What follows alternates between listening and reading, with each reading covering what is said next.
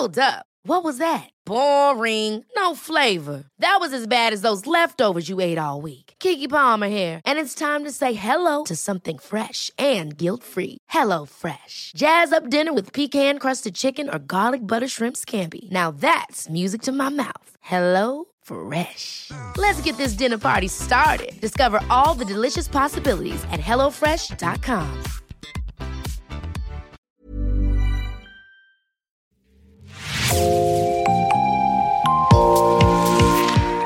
Bonjour à toutes et à tous et bienvenue dans Podcasting, l'actu dans la poche, le podcast quotidien d'actualité du Grand Sud-Ouest. Avec nous, chaque jour, partez à la découverte de l'information régionale avec les journalistes et chroniqueurs du territoire. Je m'appelle Jean Berthelot de Lagleté. Nous poursuivons aujourd'hui notre série spéciale que vous retrouverez un jeudi sur deux toute cette saison. Elle est consacrée à l'un des plus grands procès de ces dernières décennies qui se déroule en ce moment, celui évidemment des attentats du 13 novembre 2015. Nous avons voulu le suivre avec maître Audrey Lacroix. Elle est avocate au barreau de Mont-de-Marsan. Maître Lacroix représente l'une des parties civiles, un homme originaire de Dordogne qui se trouvait ce soir-là au Bataclan. Durant huit mois, elle se confiera au micro de Ludivine Tachon de l'équipe podcasting. Depuis le 8 septembre, les journées s'enchaînent trop vite. Audrey Lacroix vit au rythme du calendrier du procès du 13 novembre. Elle s'y est préparée depuis plusieurs mois. Pourtant, chaque matin, c'est une nouvelle aventure qui commence avec son lot d'imprévus, de déconvenus, sa dose d'émotions. La vie du cabinet à Mont-de-Marsan, la vie de famille et les trains qui ne partent pas parfois. Des journées souvent contrariées, mais pas de quoi épuiser l'énergie pour mener la mission qui lui a été confiée. Désormais, l'avocate maîtrise les rouages de la cour d'assises spéciale construite dans l'écrin du palais de justice parisien. Mais pour la première fois, son client s'est assis à côté d'elle, sur le banc des parties civiles, face aux accusés qui ont raconté leur vie, presque normale. Pour l'avocate, c'est une expérience humaine et professionnelle incroyable, au cœur du procès du siècle, où pour la première fois un président de la République et un ministre de l'Intérieur ont déposé leur témoignage à la barre, inédit dans une cour d'assises. Je, je, vais très bien. Je suis juste un petit peu euh, fatiguée, mais certainement par euh, les déplacements, ces allers-retours euh, plus ou moins incessants. Mais, mais ça va, on fait avec. L'arrivée de mon client sur Paris, effectivement, c'était un moment que euh, j'attendais et surtout que j'appréhendais parce que euh, je ne savais pas trop où il en était depuis euh, le début du procès. Alors on avait pu se voir par ailleurs dans une toute autre enceinte.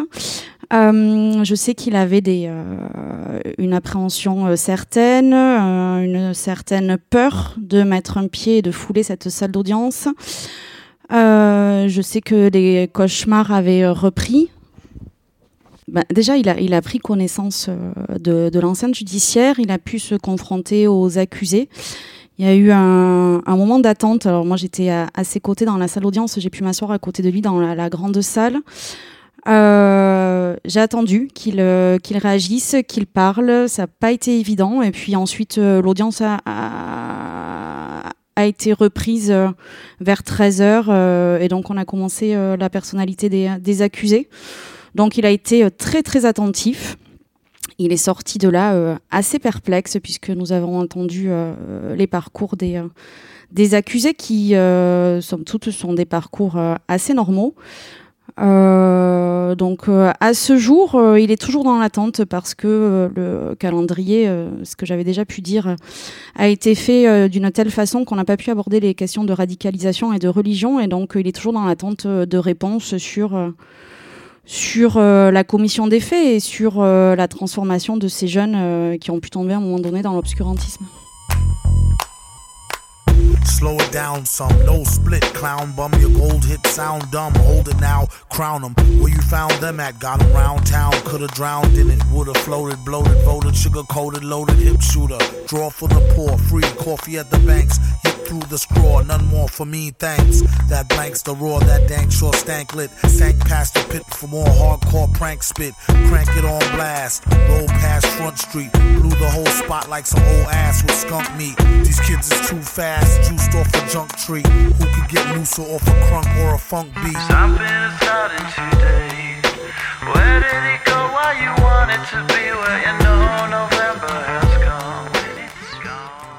L'entrée dans la salle avec mon client et, dans cette enceinte judiciaire, euh, on l'a pas tant préparé euh, que ça. Euh, effectivement, ça a été surtout sur de la spontanéité. Moi, j'étais attentive à, ses réactions.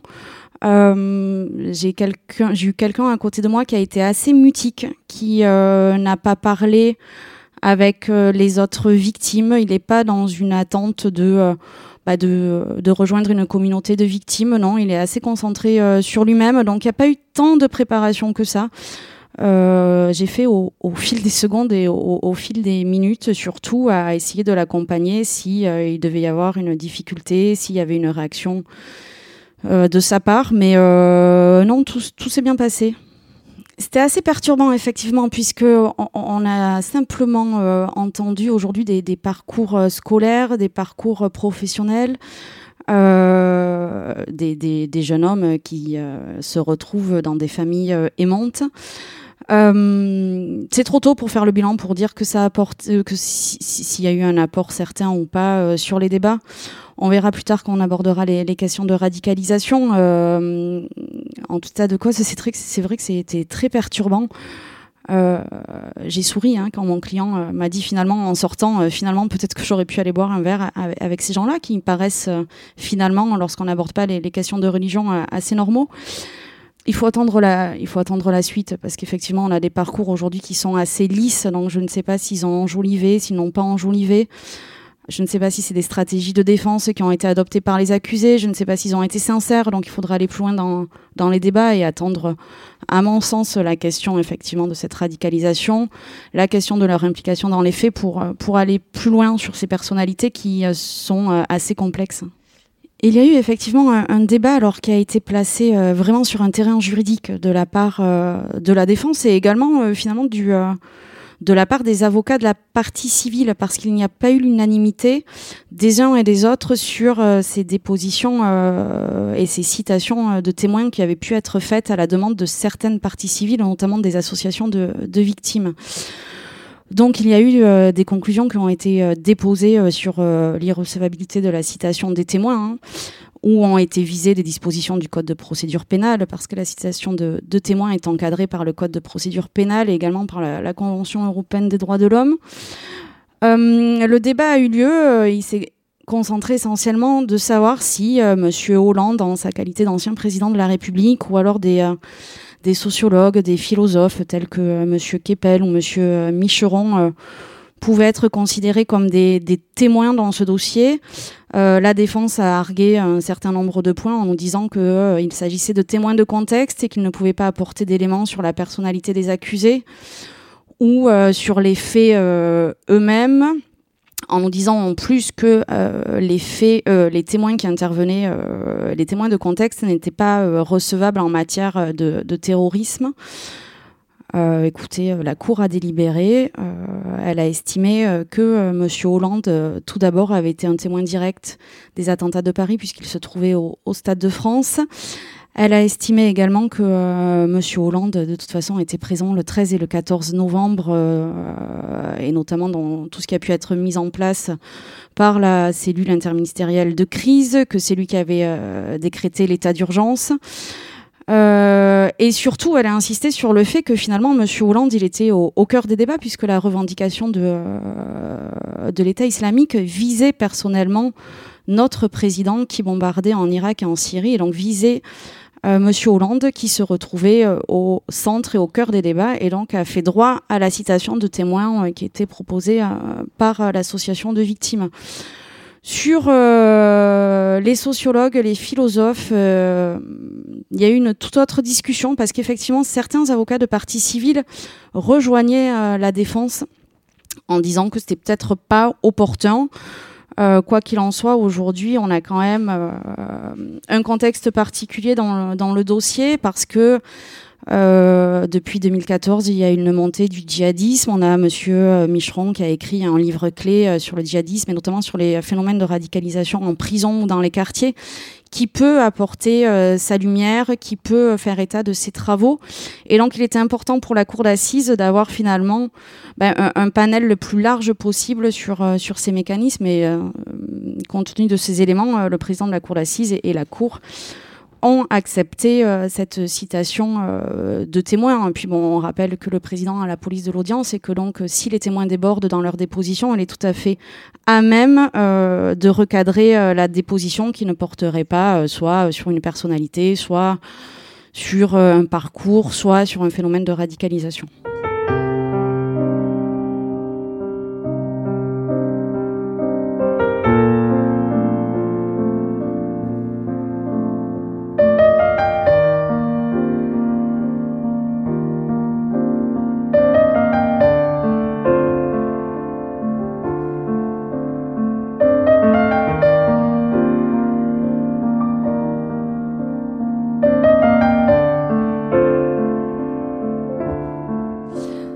Évidemment que ça amène quelque chose au débat et aux victimes. Bah, déjà, ça, amène quand même un éclairage. Euh, alors, les, thèses peuvent être euh, différentes, mais euh, à tout le moins, ça amène un éclairage certain sur un contexte syrien depuis les années et le début des années 2010. Donc oui, c'est un procès pour l'histoire. Il faut que bah, euh, les victimes euh, puissent avoir l'impression que, enfin, puissent avoir l'impression, euh, non, que les victimes puissent avoir bah, cette sensation que toutes les zones d'ombre soient levées et effectivement des travaux, des travaux universitaires peuvent permettre de comprendre certains mécanismes, peuvent permettre aux victimes de toucher du doigt ces phénomènes-là. Donc, donc moi, ça me semble, oui, pour le, procès parce qu'il est historique, parce qu'il faudra expliquer, parce qu'il faudra comprendre et parce qu'on a besoin de comprendre pour avancer, ces témoignages-là me paraissent euh, parfaitement appropriés. C'est bien évidemment euh, important pour, euh, pour les victimes parce que bah, la première chose, c'est que que ce soit de la part de l'ancien président de la République, M. Hollande, ou de l'ancien Premier ministre Monsieur Cazeneuve, il n'y a eu aucune récupération politique euh, lors de leur déposition. François Hollande, euh, sa déposition s'est essentiellement placée sur le terrain de savoir si la France avait été attaquée pour ce qu'elle est ou pour ce qu'elle a pu faire. Donc il a pu expliquer euh, la position de, la France au niveau géopolitique, le début des frappes en Irak, pourquoi la France s'est engagée par la suite en Syrie. Il y a eu une chronologie euh, qui a été faite par Monsieur Hollande pour euh, expliquer qu'on ne pouvait pas légitimer ces attentats par euh, l'action de la France et que finalement la France avait été attaquée pour finalement ses, valeurs universelles, puisque c'était un État tolérant, un État de droit, un État où le principe de laïcité est, parfaitement assumé, adapté, prononcé. Ça, il n'y a pas de, eu euh, de difficulté par rapport à Monsieur Hollande. Sur Monsieur Cazeneuve, ça n'a pas tout à fait été la même chose. Euh, il a fait un exposé sur euh, l'état de la menace en France. Alors les victimes sont très attentives à, ce fait-là parce qu'il y a des questions qui ont pu se poser sur la menace sur la salle du Bataclan, puisqu'il y avait eu des antécédents. Donc euh, des réponses ont été apportées sur cet état euh, précis de menace, sur les décisions qui avaient pu être prises ou pas, et surtout sur les, enseignements qu'il qui y avait à, en tirer euh, depuis ces attentats. Je ne suis pas persuadée que ces explications puissent apporter des éléments supplémentaires sur quant à la résilience pour les victimes. En tout cas, elles, euh, elles sont là. Euh, je suis pas persuadée que ça aide les victimes dans leur reconstruction, mais c'est un élément finalement de ponctuation qui me paraît assez euh, assez important parce qu'on a un contexte général et surtout toutes les zones d'ombre ou les zones qui ont pu être contestées, notamment dans certains euh, documentaires. En tout état de cause, les, les personnes qui ont été amenées à, témoigner ont apporté des réponses. Elles sont ce qu'elles sont. Elles sont, en tout cas, en tout état de cause, elles sont parfaitement assumées. Euh, voilà, les victimes après apprécieront euh, les réponses qui ont été apportées.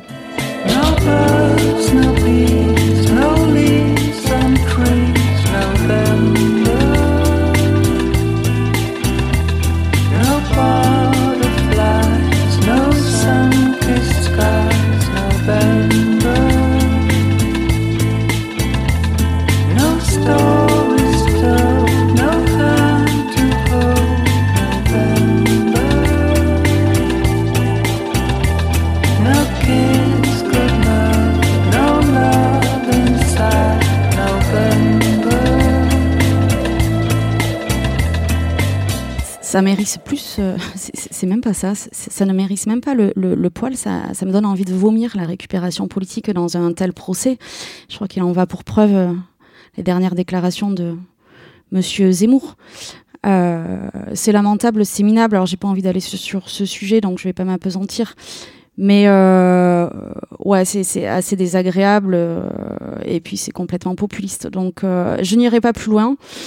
Euh, ce qui en est aujourd'hui, c'est que nous avons eu en tout tous les cas, euh, un ancien président de la République, un ancien premier ministre qui n'ont pas été sur euh, ce terrain-là et qui ont été en plus d'une humanité et d'une dignité sans faille. Et je crois qu'il faudra le, le, reconnaître.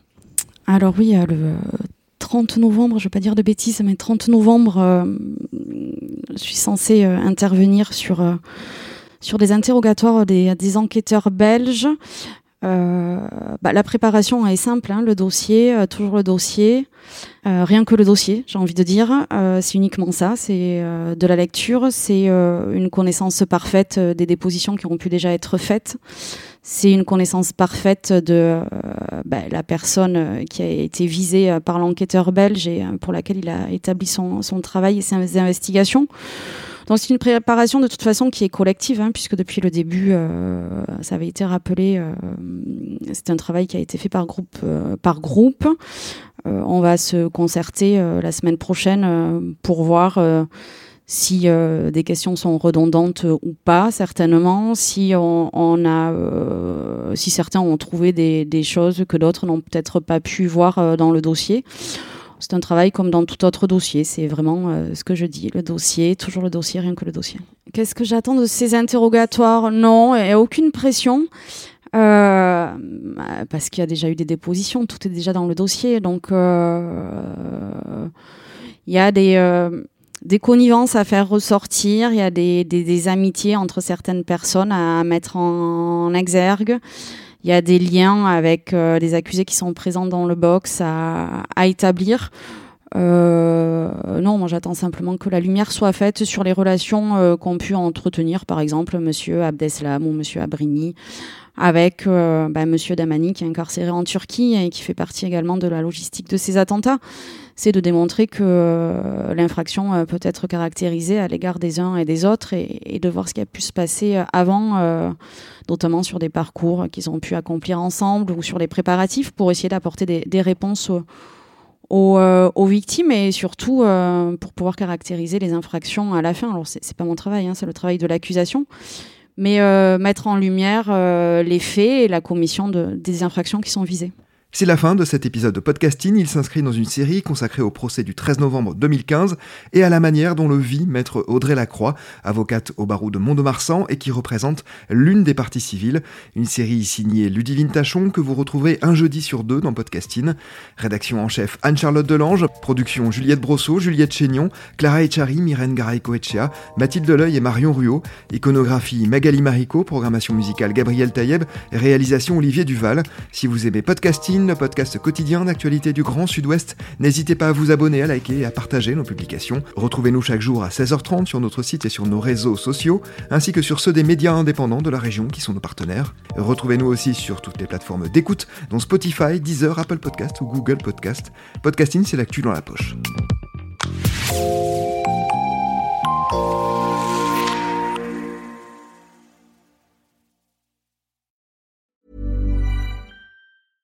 Ever catch yourself eating the same flavorless dinner three days in a row?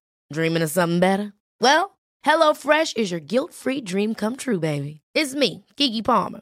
Let's wake up those taste buds with hot, juicy pecan-crusted chicken or garlic butter shrimp scampi. Mm. Hello Fresh. Stop dreaming of all the delicious possibilities and dig in at HelloFresh.com. Let's get this dinner party started.